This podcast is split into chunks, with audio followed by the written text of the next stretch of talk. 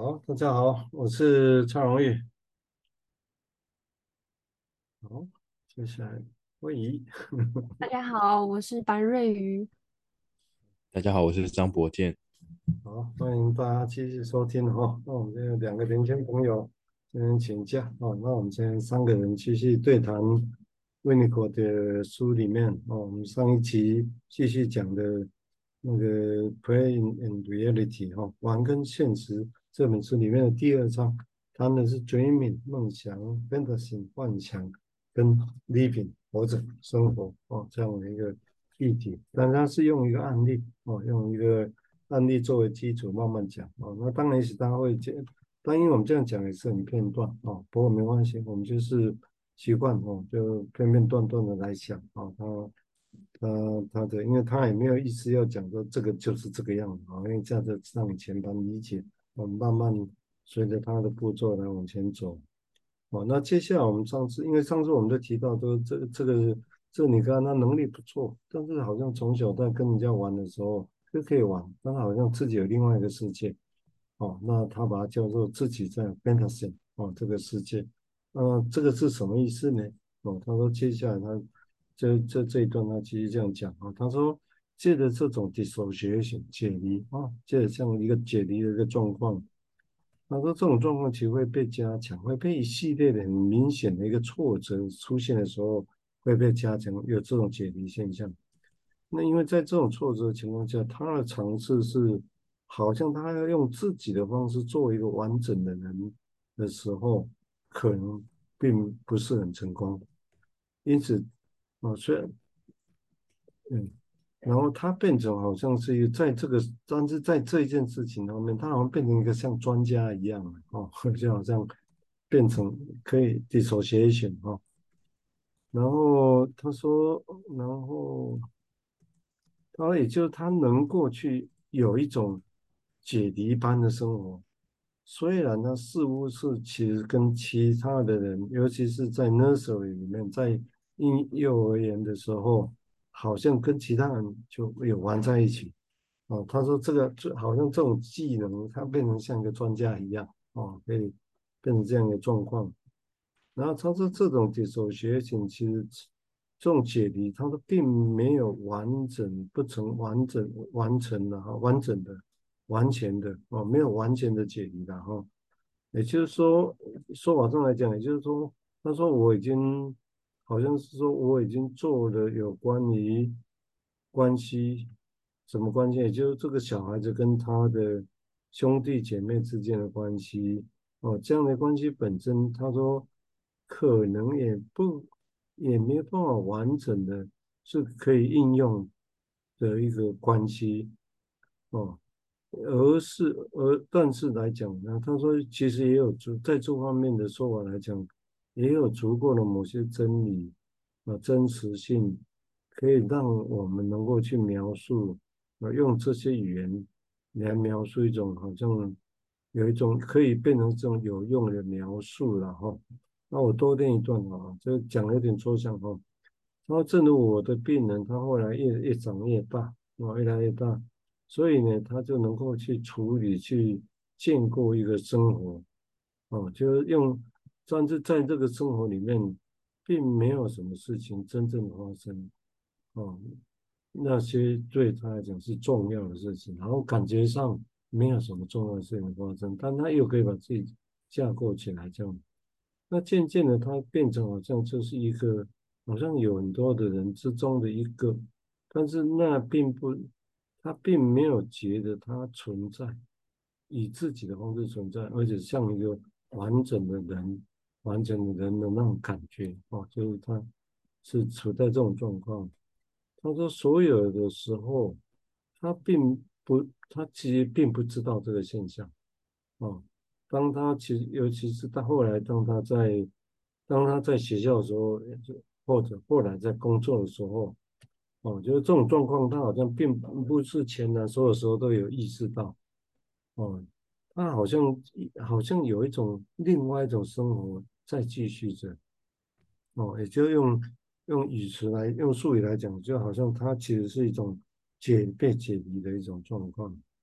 或者用另外一种方法来说的话，他说这意味着其实他的生活其实是从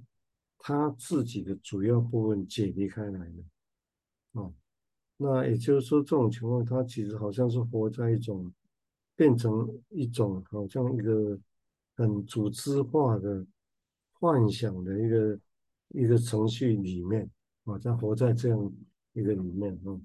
简单的说法就这样段，简单的说法就好像他在描绘一个情况了哈。那当然大家记得，就是说一个现象在那里，它就这样在发生。如何去描绘，当然就反映着观察者本身他对这个事情潜在的一个诠释嘛，啊，诠释。所以他用这个方式去描绘他，好像这个人从小就是像一个专家，就是可以把自己没有完全投入在某一个情境，哦，但是。哦，他没有完全的投入，但是好像也没有完全的说，像古典的那些所谓的解离者一样，完全是另外一个认同。啊，这是古典的说法是这样，完全变成另外一个人，另外一个认同一样。啊，好像好像也没有，啊，但是有一部分又好像根本没有在现场那种感觉。啊，但是他一直要这个案例来描绘，有有人有这样的一个状况的啊。好，我们接下来请瑞怡谈谈他的想法，谢谢。好，谢谢蔡医师。那我顺着蔡医师念的这一段，然后也延续之前博建有提到的，就是一个人通常是经过生活中的体验，才开始知道怎么玩，或者才开始认识一些事情。可是，在这个案例的童年，好像是相反过来的。错过了那种中间体验性的过程，所以虽然他配合大家做着相同的事情，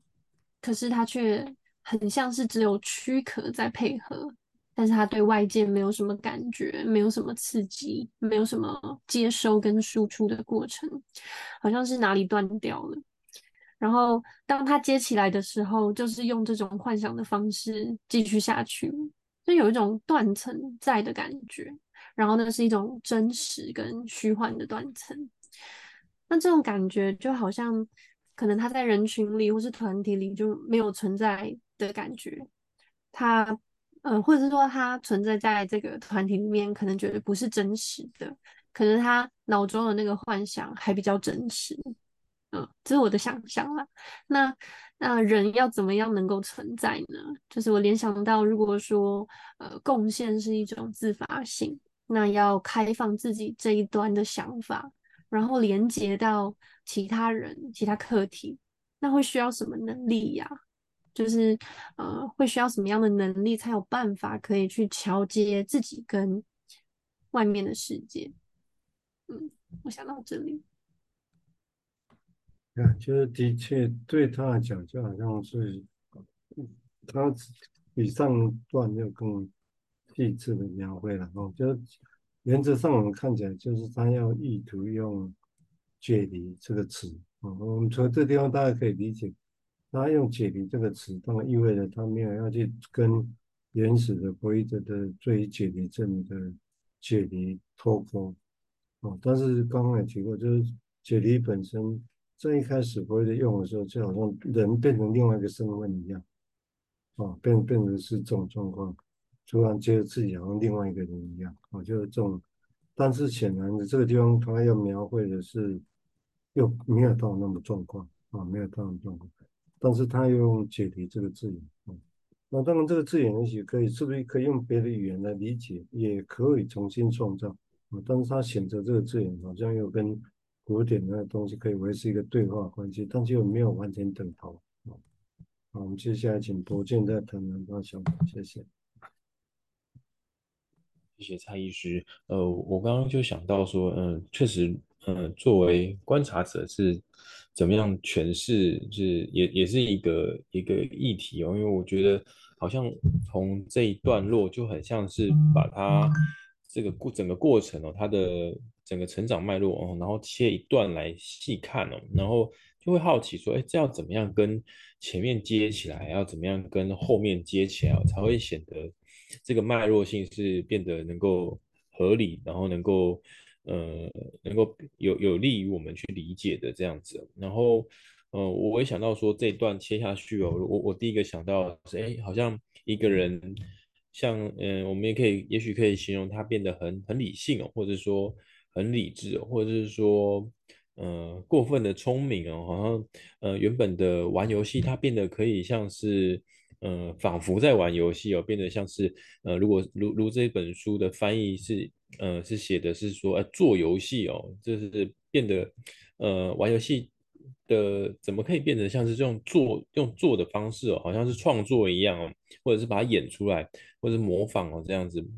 那要怎么样可以玩游戏又又不那么投入？然后，但是又又可以让人家不是那么容易察觉哦。虽然可能觉得怪怪的，但却又又演得很好，这样子。呃，一个人可以怎么样的？呃，有这么用这种不一样的方式来去体验这整个过程，或者说经验整个过程哦。但是呃，其实说起来也蛮悬的这样子。我觉得，嗯，我我看呃看这段会让我有有这些想象这样子。嗯，这个地方只是，当然这有时候会更细致吧。哦，我想这个，因为它毕竟是大的时候再来再来说明或者有这些问题嘛。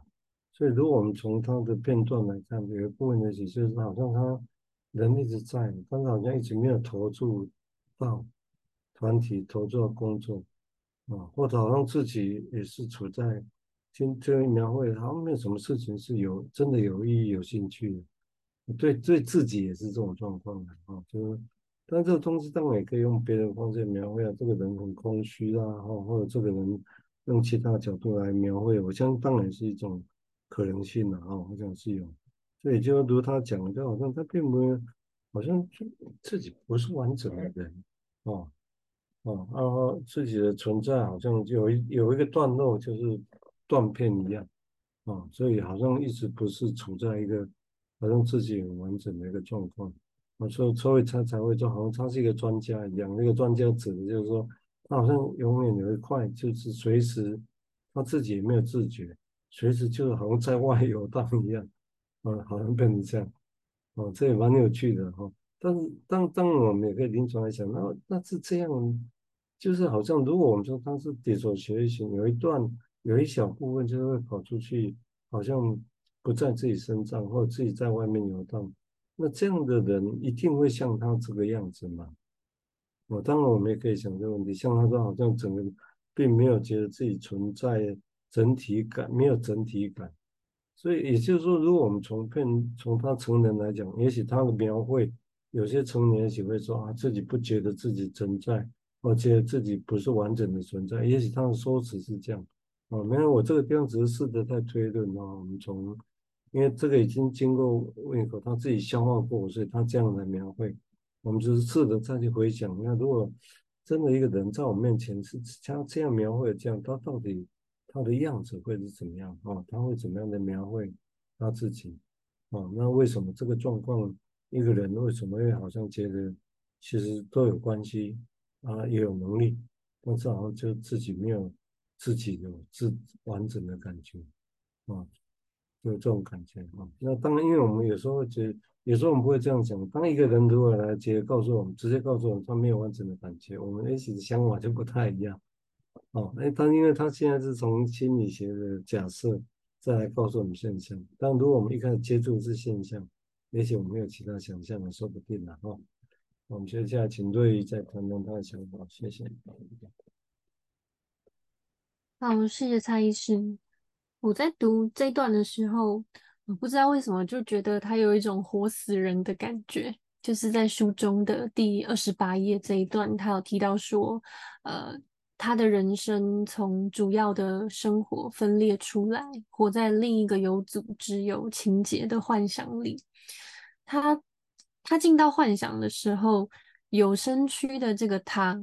仿佛在现实生活中登出了。或者是说他暂时的死掉了，他没有办法跟环境有接触，或者是可以透过文化体验，把自己跟环境融合，去创造出一些新的东西。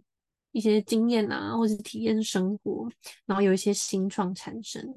好像没有，所以他整个人像是了无生机的那个样子，可是脑袋里的天马行空却很活跃。可是，嗯、呃，这里讲说这是他建立起来的，就是生活中发生的事情对他来讲不重要。然后我读的时候会觉得他整个人有点像是中空的。那如果说宝宝能够形成一种形象，那是妈妈的样子，然后可以运用它，就是运用那个形象，在他独处的时候，或许可以呃结合物件啊，或是作为某一种安全感或是依靠的话，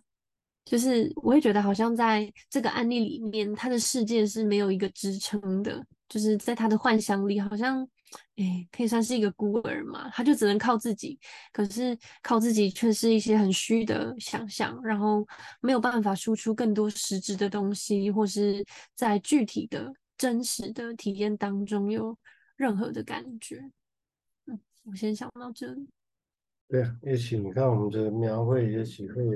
因为的确他这样讲是从他理论推出来，但是现象上也许还会有其他的共同存在嘛，好像。就像刚刚那个推论想象一样，搞不好这个我觉得其实是空虚的。那如果我们觉得，我们如果从这个角度又去想，又不太一样，对不对？啊，或者或者就是就是空空的，就是没有什么东西是有意识的，做什么都觉得好像差不多，有做没做也都可以。哦，有有可能会是这样，对不对？啊，虽然他只，但是因为他这里只描绘的时候只针对这一点。不过，也许我们就有这些现象加进来，会比较会比较丰富，我来重新来理解。啊，如果现象是这样，要看到这一点。那如果我们觉得，如果看到他来的时候就只是空空的感觉，觉得自己活着，但是也没有想死掉啊，但是活着好像也没有什么，也许也可能是这样的描绘啊。但是这样的描绘本身，我们怎么样去看它，又会不太一样，对不对？哦，我们也许也会对空空的用这个角度去想，然后就从别的地方去去想象哦，他的的那些反应呢，哈，我想会不太一样。好，我们现在请郭健谈谈他想法是什么。好，谢谢。呃，我刚刚也在想说，哎，这种呃，原先是可以去经验生活啊，然后好像呃，产产出一些对。某一种对生活有所贡献的一些，也许是感受也好，或者是想法也好，这这是前面其实有描述过一段在，在形容好像，嗯、呃，这是一个，嗯、呃，成长可能会有的的的样态哦，一个状态哦，是是能够对自己的生活有贡献的，或者是说对于对于自我有有的那种贡献哦，好像一个人的自我可以这样慢慢的。的丰富啊，慢慢的成长起来哦。然后，但但如果好像真的是一种空空的状态哦，那那产出的东西对自己有没有利，好像也不重要的话，然后或者说这产出的东西好像有也好，没有也好，那那对自我又有什么意涵呢？那那这个时候，嗯，如果我们已经形容说有一个所谓的空空的躯壳存在的话，那那会会有一个。本体吗？会有一个意识吗？它又在哪里了？是真的就是呃抽离了吗？好像弥漫在某个地方的吗？还是说是在这空空的底下，其实可以找得到？它只是特别的小，这样。嗯、有有这样的意象，就真的就像刚刚蔡医师说的，就看要怎么看哦，可以可以往下想这样子。啊，这也是一个，因为我们当然读了理，除了理解它之后，当然我们也要试着跟。我们的临床经验来加以结合跟想象，然后我想不知道不知道这个对，不知道还没有其他的联想。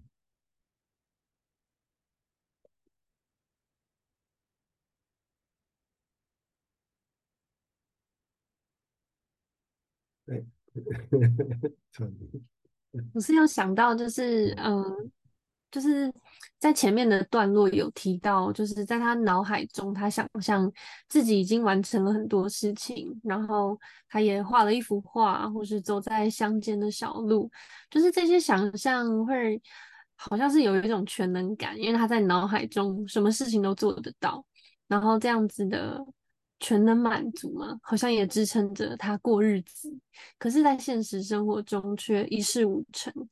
然后，这是完全不用跟外界接触的一种全能展现的方式。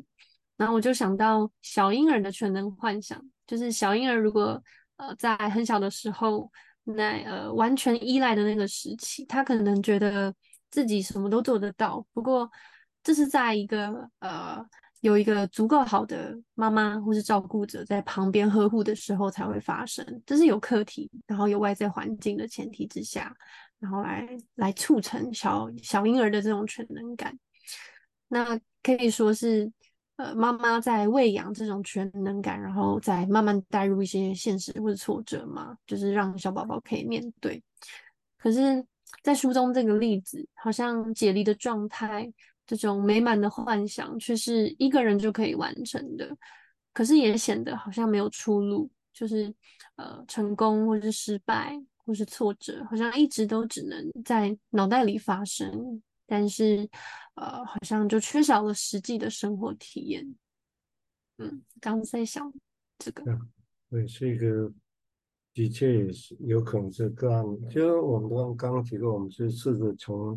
温尼可描绘的小片段，我们去推想的啊，就这样一个人在，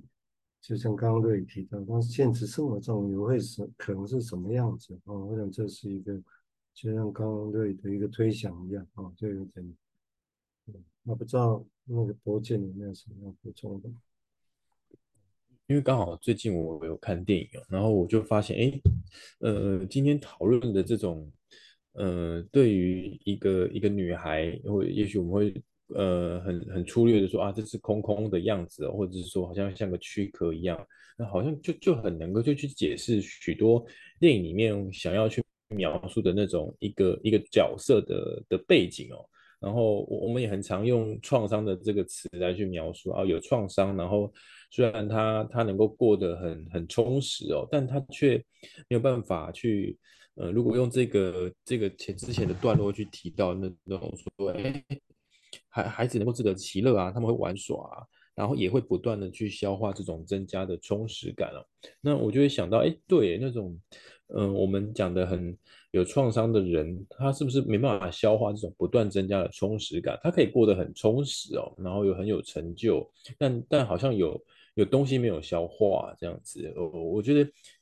呃，变得这些不过呃这种临床的现象，或者是说呃电影里面的这些现象，可好像可以放在一起想，这样觉得蛮有趣的。对，这也就是我们。一起讨论解读读他的东西的目的了哈，因为不然有时候我们只是